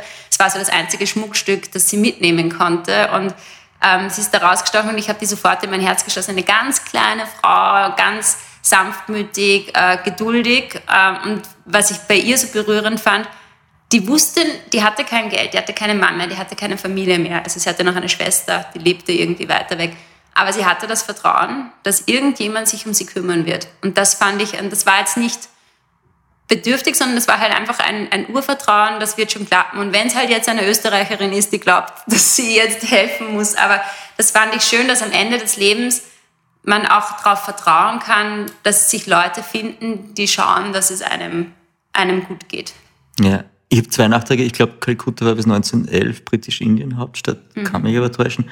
Zweiter Nachtrag, man kann auch mit Musik kommunizieren, weil ich glaube, du hast Yesterday öfter gesungen, wenn ich mich richtig erinnere. Ja, das war irgendwie so, ich, man hält ganz viele Hände im, ähm, im, im Sterbehaus, weil im Alter berührt einen niemand mehr. Ähm, das ist, wenn man mal drüber nachdenkt, im Alter, wenn man jetzt nicht viel Familie hat, die ständig zugegen ist, dann wird man maximal von Ärzten und von Pflegern, mhm. und da reden wir aber nur von angreifen und eigentlich nicht berühren. Und das heißt, im, im Sterbehaus man geht dann so durch diesen Schlafsaal. Es gibt einen Schlafsaal, wo diese 50 Pritschen, also Betten verdient, das äh, verdient die Bettstadt sozusagen das Wort nicht. Und dann strecken sich einem ganz viele Hände entgegen. Und ich bin jetzt eigentlich keine, die, die groß umarmt oder die, ich bin nicht sehr körperlich. Also das war mir in unserer Familie nie. Ich falle jetzt meinen Eltern nicht ständig um den Hals und meinen Deine Freunden Eltern, auch nicht. Dein Papa war auch Metzger, insofern ist es vielleicht ganz gut, wenn sie da nicht so Das ist ein Klischee. also du meinst jetzt wegen einem blutverschmierten Kittel. Nein, aber in meiner Familie ist es halt nicht so, dass wir uns ständig um den Hals fallen. Ja. Ich finde das auch zu intim, auch bei Freunden und so, wenn man sich halt ständig in den Armen liegt. Und ich hatte am Anfang damit ein Problem, diese Hände zu halten, bis ich dann, oder halt über Gesichter zu streicheln oder über Arme zu streicheln. Und bis ich dann bemerkt habe, dass halt wir werden, wir werden mit Berührung geboren und genauso sollte man auch quasi gehen äh, aus diesem Leben. Und wie wichtig es ist, der Atem hat sich beruhigt. Ähm, es ist einfach wichtig, berührt zu werden, weil man halt das Gefühl hat, dann sieht einen noch jemand und dann nimmt einen noch jemand wahr. Und im Zuge dessen, wo ich eben an diesen Betten gesessen bin und Hände gehalten habe und Gesichter gestreichelt habe und ähm, Rücken massiert habe, wusste ich halt nicht, was ich sagen soll. Und ich kannte kein, ich kannte kein Lied, das irgendwie jetzt auf Bengali oder Hindu gewesen wäre. Und deswegen habe ich auf Yesterday von den Beatles gesungen. Das war das, was mir irgendwie eingefallen ist. Ich glaube, weil es halt vielleicht an andere Zeiten mhm. äh, erinnert hat. Ich dachte immer, sie kennen sie, haben es natürlich nicht gekannt. Also Yesterday von den Beatles hat sich jetzt in Kalkutta nicht so rum, Die Beatles so kennt jeder überall, schön. Ja, aber ich glaube, äh, in dieser ähm, bei diesen Damen, die hatten, glaube ich, andere Probleme als die Beatles äh, zu hören in ihrem Leben. Aber das Thema Song ist, ist auch schon eine ganz gute Überleitung zu deiner vierten Station auf dieser Reise. Wir müssen schon wieder anzahlen, weil wir dazu neigen, zu lange zu plaudern, wir zwei. Ähm, ich fühle mich nicht angesprochen. Die vierte Station äh, war nämlich von, von Song und Lied kommen zum Samba, zum Tanz. Mhm. Du warst in Rio, um Samba zu lernen. Ja, ähm, ich bin nach Rio gefahren aus anderen Gründen eigentlich, weil ich in Indien auch eine Lebensmittelvergiftung aufgerissen habe und die mich ordentlich geplagt hat und ich wieder zu Kräften kommen musste. Äh, und ich kannte Rio von einer früheren Reise und ich wusste, in Rio ähm, kann man gesund essen, da gibt es Sonne, es ist leicht, also man muss irgendwie nicht äh, viel mit der U-Bahn herumfahren, man kann das sich zu Fuß ergehen. Und als ich im Anflug war, habe ich mir gedacht, und diesmal mache ich das, was ich mir eigentlich schon lange vorgenommen habe. Ich will eine dieser tollen, lebenslustigen, leidenschaftlichen Frauen sein, die man aus Südamerika so kennt, die mit Selbstbewusstsein ähm, tanzen und das, das Leben feiern. Ich möchte Samba tanzen. Und ich hatte keine Ahnung, ich wusste nicht, worauf ich mich einlasse, weil ich habe mir gedacht, naja, Samba, es wird halt ein paar Schritte, lerne ich halt und dann bin ich halt plötzlich die leidenschaftliche Südamerikanerin, also die, die feurige Südamerikanerin. Und bin dann in eine Samba-Schule äh, marschiert, wo man Samba Nopé lernt. Das Samba Nopé, es gibt verschiedene Formen von Samba. Also ich spreche nicht vom Paartanz, sondern von der Form, die man am Karneval sieht. Also wenn man diese Samba-Königin in den kleinen Glitzerbikinis und mit dem Federn am Kopf und so sieht, das ist Samba Nopé. Und ähm, das muss man sich so vorstellen. Ähm, ich glaube, Samba lässt sich am besten beschreiben, dass sich jede Körperpartie in einer anderen Geschwindigkeit bewegt, was für jemanden, der motorisch jetzt ein bisschen gechallenged ist, so wie ich jetzt nicht die einfachste Variante ist. Ähm, bei Samba werkeln die, die, die Füße und die Beine so, als wären wir im Wespennest getreten. Also es ist ganz, ganz, ganz schnell, während die Hüften einen Ticken langsamer, aber verführerisch schwingen sollen und die Arme dann quasi wie in Zeitlupe äh, suggerieren, ähm, schau mich an, du kannst mich niemals haben oder du kannst mich nur haben, wenn ich das will. Und es hat, ich glaube, zehn Stunden gedauert, bis ich das mit den Füßen mal, also mit den schnellen Füßen mal hingekriegt habe. Dann noch einmal sehr viele Stunden, bis es irgendwie so aussah wie ein Hüftschwung. Ähm, und ich bin teilweise weinend, und ich weine echt nicht oft, aber weinend vor Wut und Frust ähm, vor diesem Spiegel gestanden, weil ich es einfach nicht konnte. Also ich habe mich gefühlt, als wäre ich nicht Herr meines Körpers, weil in Europa ist man halt dazu erzogen, als Mädchen vor allem, ähm, sei nicht zu aufreizend, äh, verhalte dich neutral und bei Samba, Samba ist halt das genaue Gegenteil. Das heißt, schwing den Hintern, schwing die Hüften, ähm, leb deine, deine, deine weiblich oder leb all deine weiblichen Reize aus. Das heißt, Brust, Hintern, kleiner Glitzerbikini. Also wir, wir reden hier noch immer von Trainingsklamotten, weil ich das mache. Also derzeit nur, nur vom Tanzen. Das hat mir einfach gezeigt, ich stoße da an so viele Grenzen. Ich habe als Kind ähm, nie Sport gemacht. Ich war ein eher übergewichtiges Kind und dazu kommt eben diese europäische, diese steife europäische Erziehung sozusagen. Und plötzlich wollte ich halt diesen Hü und ich bin am Hüftschwung gescheitert. Und es ging aber zum Glück nicht nur mir so, sondern es waren ähm, ein paar andere internationale ähm, Mädels in der Gruppe und eine Amerikanerin hat dann gesagt, im Unterleib sitzen die Emotionen und ähm, da steckt ganz viel fest und irgendwann nach zehn Stunden wirst du auch einen Hüftschwung hinkriegen, aber es dauert eben. Du musst das Gefühl haben, dass du loslassen kannst und dieses Loslassen tut halt weh, weil man immer das Gefühl hat, man verliert sich. Also es war oft, ich dachte mir, es ist eine sportliche Geschichte, aber es wurde eine psychische Geschichte. Und, und war das dann tatsächlich so? Ist dann ja. irgendwann der Punkt? Also, es, also ich, es ist nicht nur mir so gegangen, ich habe mit anderen auch gesprochen. Es hat etwas damit zu tun, dass man das Gefühl hat, man verliert die Kontenance, also alles, was uns anerzogen wurde oder das, was uns ausmacht. Mhm. Und es hat etwas mit enthemmt sein, aber trotzdem nicht billig sein. Also es, mhm. es, ist halt einfach, man stellt sich selbst auf ein Podest und man kann Samba nur tanzen, wenn man wahnsinnig gut drauf ist, ansonsten soll man es bleiben lassen. Also du kannst nicht irgendwie sagen, ich bin schlecht drauf und jetzt tanze ich Samba, dann fühle ich mich besser. Das geht nicht. Du musst mit einer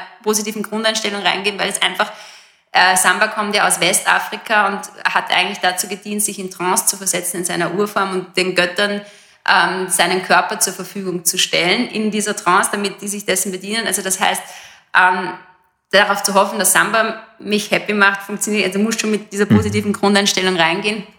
Ähm, ja, und ich kann von mir noch immer nicht behaupten, dass ich Samba tanze, aber ich gebe nicht auf. Also das hat für mich sehr viel, es hat für mich, es ist gekommen, um zu bleiben. Ich dachte mir, also das ist nicht abgehakt. Ich mhm. mache das bis heute noch. Ich mache das auch online mit meiner Lehrerin. Die hat ein bisschen einen Narren an mir gefressen. Ich glaube, weil ich die untalentierteste Schülerin war und sie da einiges zu tun hat. Da hat man als Lehrer, ist man immer gefragt. Ähm, und ich tue mir noch immer schwer damit, Samba im Studio zu tanzen ist eine Geschichte, als Samba in freier Wildbahn zu tanzen und quasi diese, diese, ja, aber du weißt, also ja. quasi bei Straßenfesten oder irgendwie sowas. Das ist ja auch ein Ziel von dir, wenn ich es richtig verstanden habe und in Erinnerung habe. Du magst ja irgendwann einmal. Ich will Samba auf einem dieser Festwegen am, am Karneval in mhm. Rio will ich einmal tanzen. Und wenn ich äh, 50 werden muss dafür, es ist mir egal, der Glitzerbikini wird auch dann noch, wird, wird dann ausgepackt. Und ich glaube, das ist schon nochmal eine andere Nummer, da oben Samba zu tanzen und eben diese Frau, von der ich im Anflug auf Rio fantasiert habe, die dann auch wirklich zu sein. Und man spielt im Leben so viele Rollen. Ich spiele die Rolle der professionellen Waltraud, ich spiele die Rolle der kreativen Waltraud, ich spiele die Rolle der Freundin Waltraud, also die für ihre Freunde hoffentlich eine gute Freundin ist.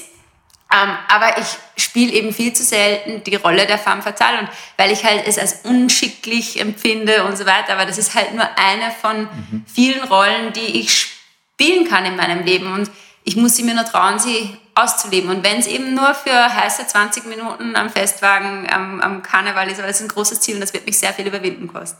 Ja, aber das ist eh der Klassiker, weil die 20 Minuten sind wahrscheinlich wahnsinnig lang unter Umständen. Ja, aber das, das ist Hochleistungssport.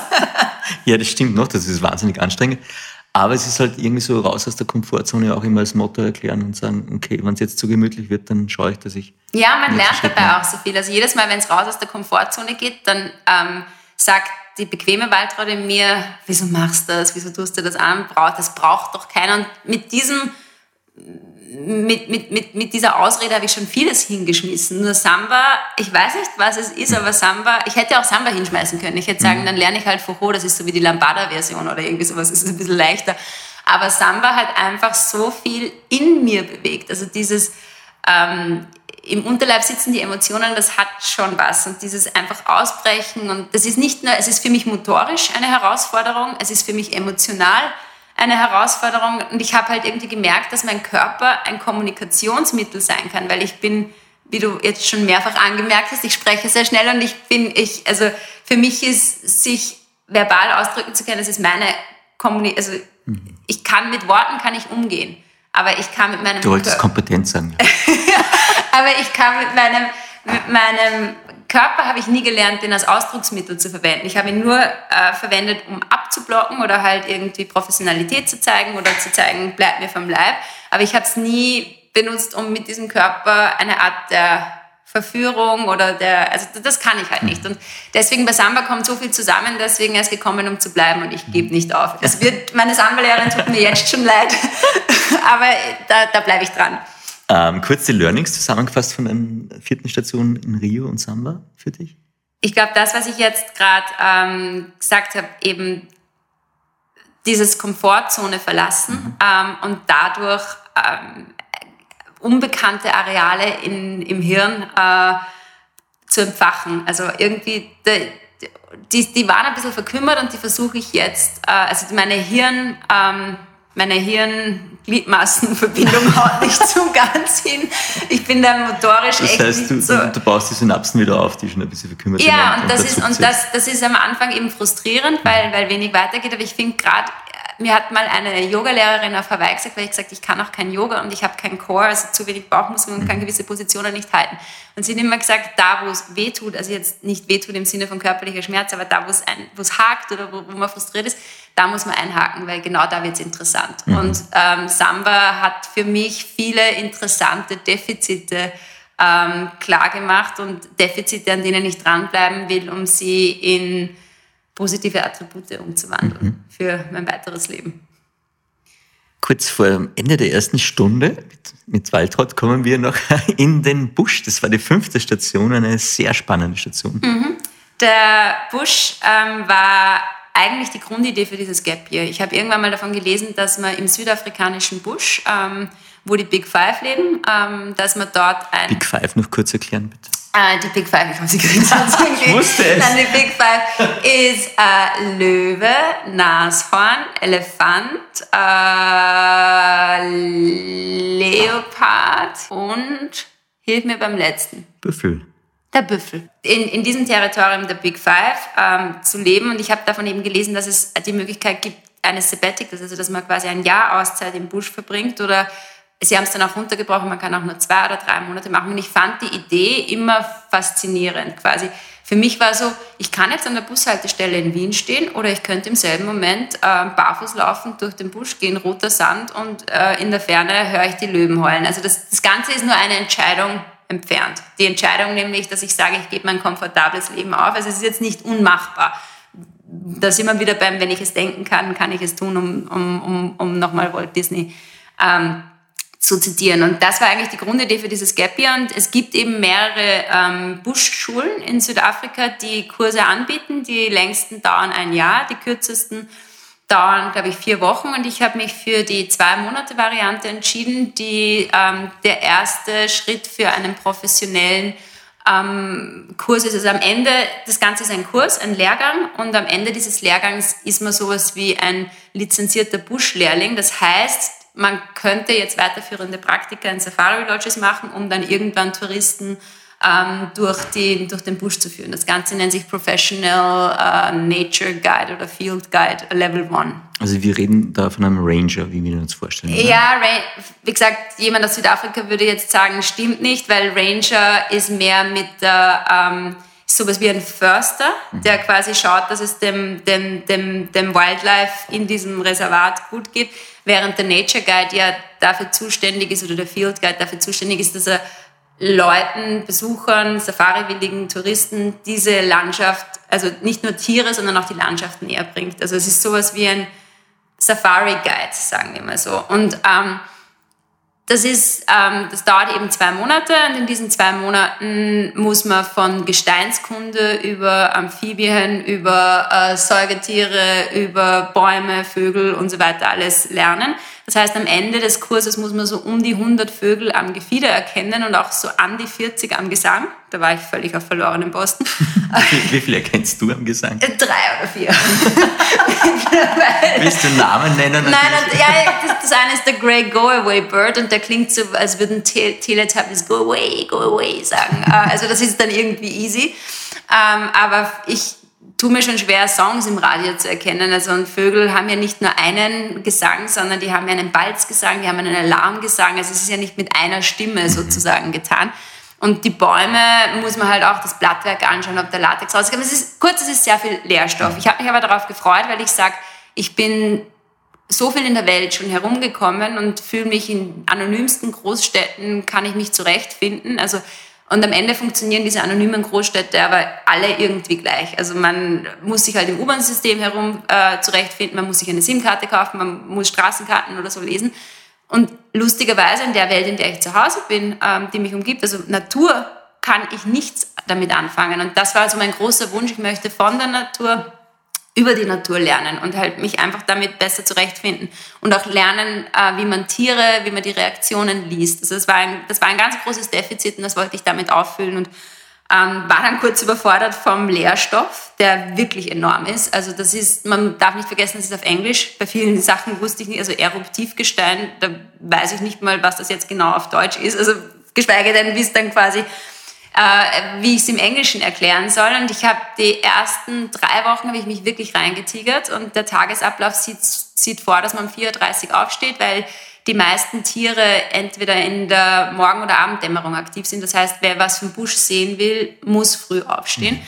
Und ähm, dann geht man vier Stunden quasi auf Safari oder auf Ausfahrt und dann kommt man zurück, hat eine Lehrstunde, muss für die nächste, also es sind täglich Zwischenprüfungen, äh, wo man dann halt eben die Gesteinskunde hat oder die Frösche oder die Vögel oder irgendwas ist immer. Und ähm, habe mich da drei Wochen durchgebissen und hab, bin irgendwann mal vor meinem Zelt gesessen und da waren Nialas, das sind so ganz, das sind wunderbar perfekte Antilopen. Also ich glaube, perfektere Wesen gibt's gar nicht. Ganz schlank und irgendwie, also die, die sind so schön, die könnt, könnt man stundenlang hinschauen. Und wenn die einen, ähm, das sind Wiederkäuer, und wenn die einen Grasball ähm, quasi wieder hochjagen äh, aus dem Magen, dann sieht das aus, als würde eine Maus ähm, an ihrem Hals entlang, also unter der Haut entlang laufen, weil man halt richtig diesen Grasballen sieht.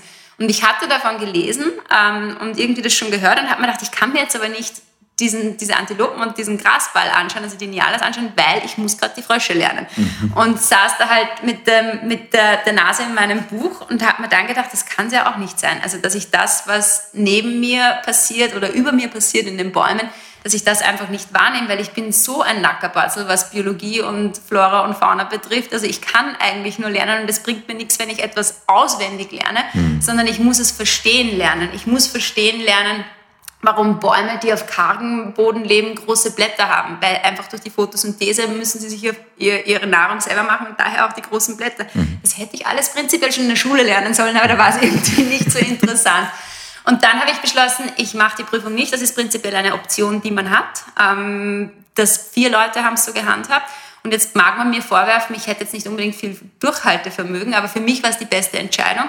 Ich habe alle ähm, Lehrstunden machen können, alle Ausfahrten machen können. Ich habe einfach nur die Endprüfung nicht gemacht und ich hatte damit ein, die Nachmittage frei, um mir wirklich dieses Wunder Busch anzuschauen und eben die Nialas zu beobachten, wenn sie die Grasbälle machen oder Mistkäfer zu beobachten, die meine größten Helden überhaupt sind. Also ich finde, Mistkäfer sollte man heiraten. Das sind die verlässlichsten Typen, die 24 Stunden am Tag arbeiten für das Wohl ihres Frauchens. Also ich finde das. Und Bist du da sicher, dass es so ist? Ja, und sie kompostieren. Sie machen sprichwörtlich Scheiße zu Gold. Ich weiß, Scheiße sollte man hier nicht sagen, aber in dem Fall ist es tatsächlich so. Also sie ja. sind die großen Komposteure. Und ich und die mag machen das alle fürs Frauchen, ganz sicher? Die sind die ganze Zeit damit beschäftigt, der Frau ähm, Futter zu bringen und Nistplätze zu schaffen. Also im Prinzip, ja, die sind ständig nur am Mäten. Man könnte auch sagen, sie sind sexbesessen dann wahrscheinlich. Aber ich sehe es jetzt mal sehr romantisch. Ähm, und ich kann jetzt von den 100 Vögeln, kann ich dir vielleicht am Gefieder 10 erkennen und wie wir vorher schon besprochen haben, am Gesang vielleicht keine 40, sondern äh, nur drei oder vier. Und von den Bäumen checke ich auch nicht alle. Ähm, aber die Dinge, die mich dann interessiert haben, habe ich für mich äh, behalten. Und ich konnte mir dann, ich hatte dann quasi die Zeit, das, was sich vor meinen Augen abspielt und das, was ich am Objekt lernen konnte. Ähm, ich hatte die Zeit, das nachzuschlagen, zu verinnerlichen und drüber zu sinnieren, ähm, warum in der Natur wenig einer geraden Linie folgt und gerade dieses Chaos halt alles irgendwie wunderschön macht. Und ähm, ich glaube, dass ich so viel mehr aus dem Busch mitgenommen hätte, als wenn ich mir jetzt irgendein Diplom an die Wand nageln mhm. könnte. Und das war für mich ein, ein, ein, ein wichtiger Stopp, wobei ich sagen muss, Rangerin wird keiner aus mir. Also das kann ich auch sagen. Zelten ist nicht meine Geschichte und also nicht auf ewig. Äh, Ranger werden jetzt auch nicht ähm, gut bezahlt. Also es ist schwierig davon zu leben und es ist, glaube ich, auch schwierig, wenn man völlig ignorante Besucher hat, die halt mhm. irgendwie sagen, ich will jetzt aber nur das Nashorn sehen und du findest halt kein Nashorn und deswegen ignorieren sie die Giraffe oder so, weil die haben sie schon drei gesehen. Also ich mhm. glaube, da würde ich dann so den Hals kriegen. Ähm, aber du, du, bist vom Sternzeichen? Ich bin vom Sternzeichen Löwe. Ich kann auch sehr gut... Also Was hast du über Löwen gelernt? Über Löwen, also das mit Löwen, wenn du einer Löwenmutter begegnest, also du kannst einem Rudellöwen begegnen, es wird dir nichts passieren, weil ich sage jetzt mal, da ist irgendwie eine Antilope oder ein Büffel ist jetzt irgendwie netter zum Fressen. Ähm, wenn du aber einer Löwenmutter, also einer Löwen, Löwin begegnest allein, dann hast du ein Problem. Ähm, weil Löwinnen, wenn die einen Wurf haben, also wenn die Junge haben, äh, dann separieren sie diese Jungen drei Monate lang vom Rudel. Ähm, einfach weil es oft dazu kommt, dass im Rudel die, ähm, die Älteren die Jüngeren fressen, eben aus Autoritäts- Gründen. Und ähm, deswegen geht die Mutter mit ihren Jungen drei Monate ins Abseits und zieht die dort auf und nach drei Monaten bringt sie sie langsam zum Rudel zurück. Wenn du jetzt aber in eine ähm, Löwin rennst und die ist allein unterwegs, das heißt, sie hat sich von der Herde, äh, von der Herde, das ist keine Herde, Rudel, vom, vom Rudel abgetrennt. Und das heißt, irgendwo im Gebüsch sind wahrscheinlich die Jungen. Und eine Löwenmutter, den Ausdruck kennen wir, eine Löwenmutter wird alles tun, um ihre Jungen zu verteidigen. Das heißt, wenn du eine Löwin alleine triffst, dann ist das nie gut. Also dann ist meistens ein Problem. Und die wichtigste Regel, die ich vom Bush nicht kannte, ist do not run. Das heißt, renn, egal was passiert, du sollst niemals, niemals, niemals rennen. Ähm, denn wer rennt, der macht sich zum Fastfood. Also das heißt, der, der, der flieht halt und damit bist du ein potenzielles Opfer. Message an alle Jogger da draußen. Ja, joggen ist im Busch und das war mein großes Problem. Ich, ich bin eine Joggerin, ich laufe wahnsinnig gern, aber im Busch wirst du tendenziell faul und, und eher wohlgenährt, ähm, weil ähm, du kannst nicht laufen. Also alles, was läuft, das ähm, weckt den Jagdinstinkt, weil das, was läuft, ist mal eine interessante Beute. Das heißt, du tust wirklich gut, deswegen musst du stehen bleiben. Und wenn du jemanden, das ist natürlich leichter gesagt als getan, weil wenn du jetzt vor einem Löwen stehst, dann ist der erste Instinkt, du drehst dich um und rennst. Aber du musst, also zumindest haben es die Ranger uns so beigebracht und ich habe es auch manchmal in der Praxis so gesehen, du musst tatsächlich stehen bleiben und dir mit deiner Stimme Raum verschaffen, respektvollen Raum, keinen einschüchternden Raum. Du musst halt irgendwie sagen, ich bin da, gib mir deinen Raum, du bist da, ich sehe dich, ich gebe dir deinen Raum und du darfst nie den Fluchtweg verstellen ähm, von den Tieren. Wenn sie das Gefühl haben, sie kommen irgendwie nicht vorbei, weil die Gruppe größer ist, deswegen soll man auch immer im Gänsemarsch gehen. Also mhm. sieht das Tier auf den ersten Blick nur einen und halt nicht irgendwie einen, eine Wand von Menschen. Ähm, dann sollte dir eigentlich weniger passieren, mhm. außer der Löwe ist wirklich hungrig. garantiere ich jetzt auch nicht dafür.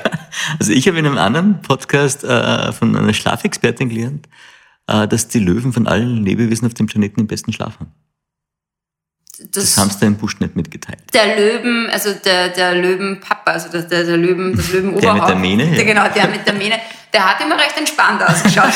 also der liegt dann irgendwie da, der weiß halt, dass die da rundherum ähm, alles ich, das, ich habe es jetzt so nicht gelernt, aber ich kann es nachvollziehen. Also der Löwe sah immer sehr entspannt aus.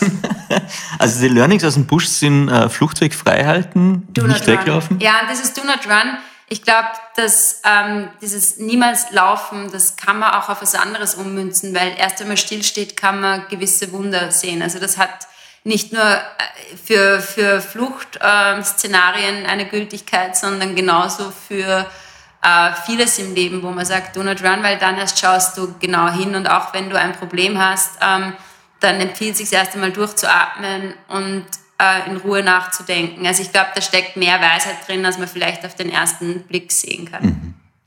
Wir haben schon wieder überzogen und wir kommen jetzt zu unserer letzten Station der Reise. Mhm.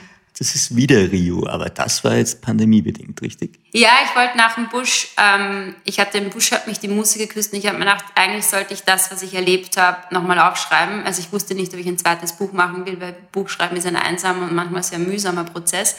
Und habe einen Platz gesucht, wo ich ähm, schreiben kann und wo ich drei Monate Visum ähm, quasi habe, ohne dass ich jetzt nach einem Monat mhm. schon wieder das, das Land verlassen muss. Und nach dem, was ich vorher erzählt habe, im Busch darf man auch nicht joggen. Und das heißt, ich bin eigentlich sportlich und ich ähm, will mich gesund ernähren. Und ich wusste halt, Rio macht es mir diesbezüglich einfach. Also wenn ich schon den ganzen Tag am Strand äh, am Schreibtisch sitzen muss, nicht am Strand sitzen muss. Freudscher. Aber wenn ich schon, wenn ich schon den ganzen Tag am Schreibtisch sitzen muss, dann würde ich mich gern in den Zeiten, wo ich eben nicht schreibe, bewegen. Und da war für mich einfach Rio unumstößlich. Und dann habe ich mir gedacht, okay, dann gehe ich dorthin, kann joggen und ich kann weiterhin am Samba feilen, was ja meinem Karnevalsziel näher kommt. Und ich bin, ähm, ja, wenige Tage, also ich hatte schon im Busch, hat man keine Nachrichten gehört ähm, über Corona. Es war nur ein Italiener, der über Mailand äh, nach Hause fliegen sollte, hat das Handy aufgetreten, hat plötzlich gesagt, da ist irgendwas in, in der Lombardei, also und, und Mailand, der Flughafen, da hat's was. Und wir haben dann gesagt, ja, das wird schon nicht so tragisch sein. Und wir hatten irgendwie, die, also von der Pandemie, wir hatten das Wort Corona gehört, aber wir hatten nicht von, von, von, dem, von der Pandemie oder der, dem, dem, dem möglichen Ausmaß gehört. Und ich bin dann noch ähm, nach Rio geflogen und da war irgendwie alles easy. Also es schien irgendwie so, als wäre das das Zentrum in, in, in Asien und in Teilen Europas, aber Südamerika völlig verschont. Und ein paar Wochen später kam das halt, was überall war. Ähm, und ich habe mich entschieden zu bleiben, obwohl jeder gesagt hat, fahr nach Hause, mach das nicht. Aber ich hatte das Gefühl, das ist eben nicht mehr nur ein Gap Year, sondern es ist jetzt mein Leben geworden. Ähm, also dieses Unterwegssein und dieses Ausprobieren und dieses, ähm, was ich halt auch gelernt habe, ist, dass ich im Journalismus schon richtig bin. Ich muss es mir nur so drehen, wie ich es will, also äh, damit ich glücklich bin.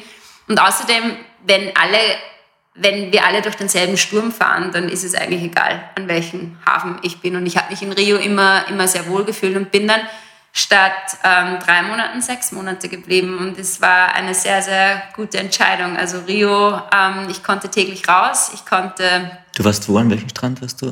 In, ich habe in Ipanema gewohnt. Mhm.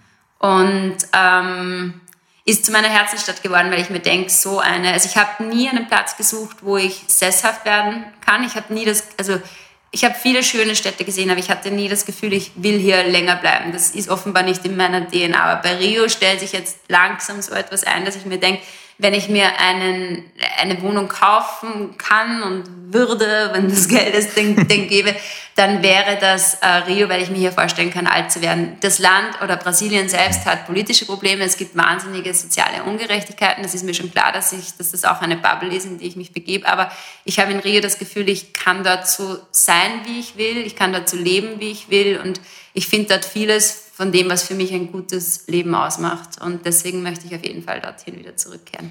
Ich habe jetzt das Learning daraus, mache ich das einmal, ähm, statt Haus am Meer gibt es eine Wohnung am Meer. So. Ja, und einen sexy, sexy Cleaner. Wunderbar. Waltraud, am Schluss noch vielen lieben Dank für deine Zeit hier. Danke für deine Geduld. War, war toll. Ähm, zwei Fragen, weil die eine hast du jetzt gerade vorher beantwortet, die nach einem glücklichen Leben, aber die klassischen Fragen sind noch die nach einem Zitat, Sprichwort, das dich schon länger begleitet. Gibt es da was im Moment, was immer wieder aufpoppt? So viele haben wir noch irgendwie, ja, dieses, wenn du es tun kannst, wenn du es denken kannst, kannst du es tun. Mhm. Ähm, ich meine von dir notiert, stolpere vorwärts, aber stolpere, nein.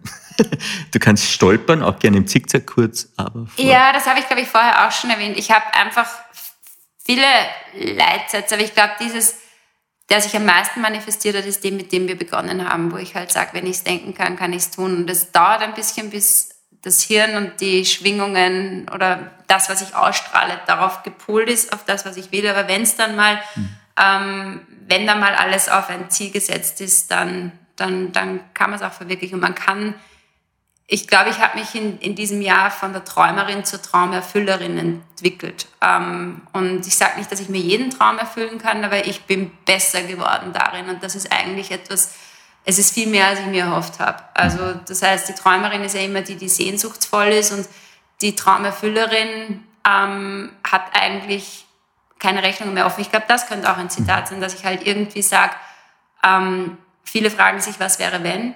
Ich habe mich diese Frage, ich habe mir diese Frage schon lange nicht mehr gestellt und das ist eigentlich ähm, etwas, worauf ich nicht stolz bin, aber was mich sehr zufrieden mit meinem Leben macht. Besser könnte ich den Podcast jetzt nicht abschließen. Vielen lieben Dank, dass du da warst. Danke für die Einladung. Ganz zum Schluss machen wir noch eine kleine Leseempfehlung. Dein neues Buch heißt für alles um die Welt per One-Way-Ticket ähm, in ein neues Leben. Genau, das erscheint in den nächsten Wochen im Dumont Reiseverlag. Wunderbar, Dankeschön. Danke.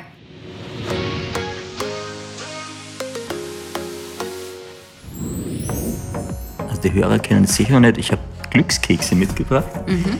Liebe Waltraud, zwei davon sind da. Einen kannst du da aussuchen und die Message gilt dann fürs nächste Monat für dich. Okay, ich nehme den linken. Okay, na schauen wir mal. Aber du sagst dann auch, was in deinem drinnen ist. Ja, ja. Was deine Message fürs nächste ja, ja. Monat ist. Spannung aufbauen. Ja, meldest dich heute halt also Ich weiß jetzt nicht genau, was das bedeutet. Ich kann es mir auch gerade nicht interpretieren. Bist du zuerst oder ich zuerst? Nein, du zuerst. Immer du zuerst. Der Bucklige sieht seinen Buckel nicht, aber den seines Gefährten. ich habe ich versuche jetzt gerade, ist da ein größerer Sinn? Bin ich zu blöd für diesen Spruch? Warte mal, der Bucklige sieht seinen Buckel nicht. Das heißt, der hat einen Buckel, sieht ihn aber nicht. Ja. Aber den seines Gefährten. Der ist das doch eigentlich very blessed, oder? Wenn er seinen eigenen Buckel nicht hat. Das finde ich schön im positiven Zugang. Ich hätte es ja gesehen, wer im Glashaus sitzt, sollte nicht mit Steinen. Was hast du für einen komischen Glückskeks da jetzt? Ja. aber meiner ist auch nicht besser. Wie gut, dass Sie die Menschen so schnell durchschauen, aber ein besseres Kompliment könnte man dir nicht machen als Podcast-Host. Du bist die Erste, die noch einen dritten kriegt. Aber du konntest auch nicht so im Buckligen anfangen, oder? Großartig. Hm. So, jetzt aber. Deine Message. Irgendwas Leichtes. Also? Ihr Wohlsein erlebt einen großen Aufschwung. Das nehme ich gerne und sage dem Universum Danke. Super, passt. Vielen Dank für den zweiten. Manchmal braucht es den zweiten Anlauf. Ich Zweiter dir gesagt. Anlauf ist ganz, ganz wichtig. Super. Mehr von Carpe Diem gibt es auf Soundcloud, iTunes, Google Play oder Spotify. Jetzt abonnieren und liken. Das Carpe Diem Magazin erscheint alle zwei Monate. Besucht auch unsere Social Media Portale auf Facebook, Instagram und YouTube und unsere Website carpediem.live. Carpe Diem, der Podcast für ein gutes Leben. Nächste Woche Daniela Zeller im Gespräch mit Wings for Life CEO Anita Gerharter.